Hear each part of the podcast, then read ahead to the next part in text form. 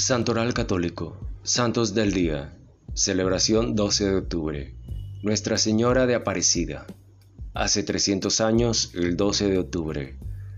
Al amanecer del 12 de octubre de 1717, tres pescadores brasileños impulsaron su barca en las aguas del río Paraiba, que corría junto a su aldea.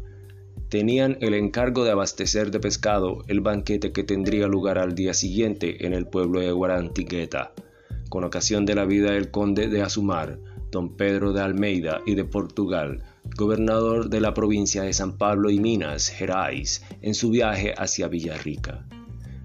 Domingos García, Felipe Pedroso y Joao Alves, así se llamaban los tres pescadores, no parecían tener suerte aquella mañana, durante horas echaron las redes sin pescar nada.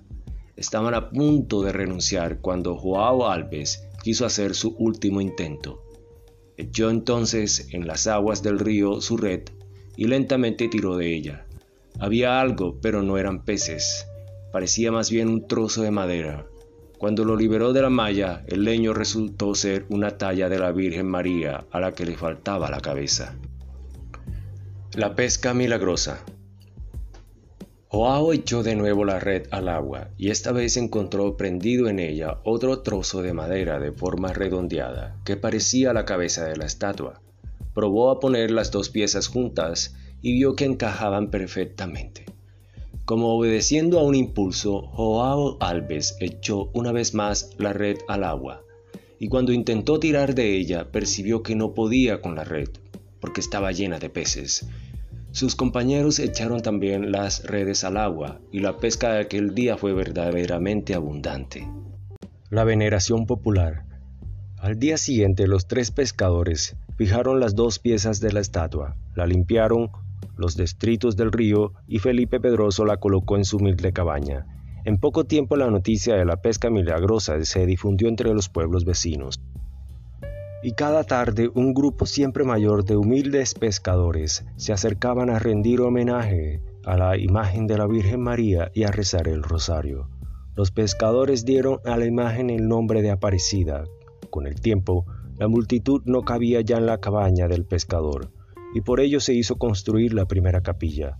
Y después, en 1737, una todavía más grande. Son muchos los testimonios de gracias y milagros que tuvieron lugar en este santuario. La nueva iglesia. En 1846 comenzaron los trabajos de construcción de una nueva iglesia que fue completada en 1888, a donde la talla fue transferida. En 1904 la imagen fue coronada por orden del Papa Pío X. En 1909 la iglesia fue elevada a Basílica Menor, y en 1930 Pío XI la promovió como basílica, declarando Nuestra Señora de Aparecida, patrona de Brasil. El primer papa en el santuario de Aparecida. Fue Juan Pablo II en 1980 el primer papa en visitar el santuario de Aparecida. Durante su peregrinación apostólica dijo, ¿qué buscaban los antiguos peregrinos? ¿Qué buscan los peregrinos de hoy? Lo mismo que buscaban el día más o menos lejano del bautismo, la fe y los medios para alimentarla. Buscan los sacramentos de la iglesia, sobre todo la reconciliación con Dios y el alimento eucarístico. Y se van fortificados y agradecidos a la Señora, Madre de Dios y nuestra. Aparecida en la actualidad. En mayo de 2007 tuvo lugar en Aparecida, Brasil, la quinta conferencia general del Consejo Episcopal Latinoamericano y del Caribe.